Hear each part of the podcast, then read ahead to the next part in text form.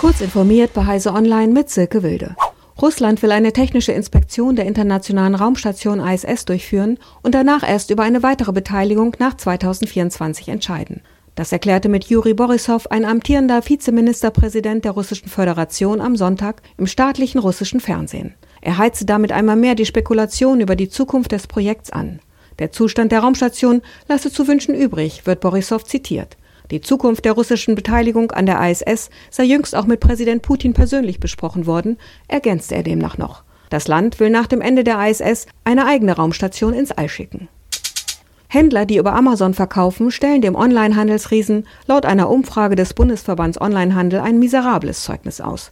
So sei es für 78 Prozent eine schlechte bis bestensfalls schwierige Partnerschaft. Lediglich 4 Prozent sprachen demnach von einer guten bis sehr guten Zusammenarbeit.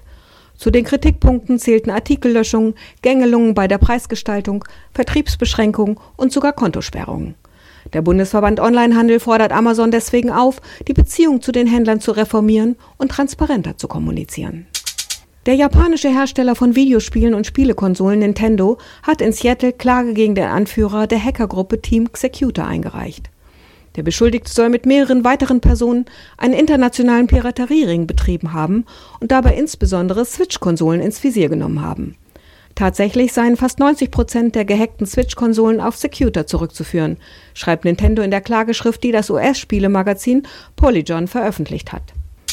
Apples erstes Hardware-Event 2021 steht vor der Tür. Am morgigen Dienstag, den 20. April, strahlt das Unternehmen ein Online-Event als Stream aus, um neue Produkte anzukündigen. Als klar gilt dabei, dass der Fokus auf iPads liegen wird. Besonders dem iPad Pro, aber auch eine Aktualisierung des iPad Mini ist überfällig.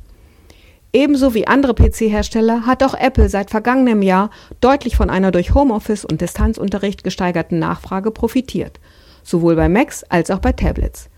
Mac I wird das Apple Frühlingsevent mit einem Live-Ticker begleiten. Diese und weitere aktuellen Nachrichten finden Sie ausführlich auf heise.de. Werbung Kennst du die BDBOS?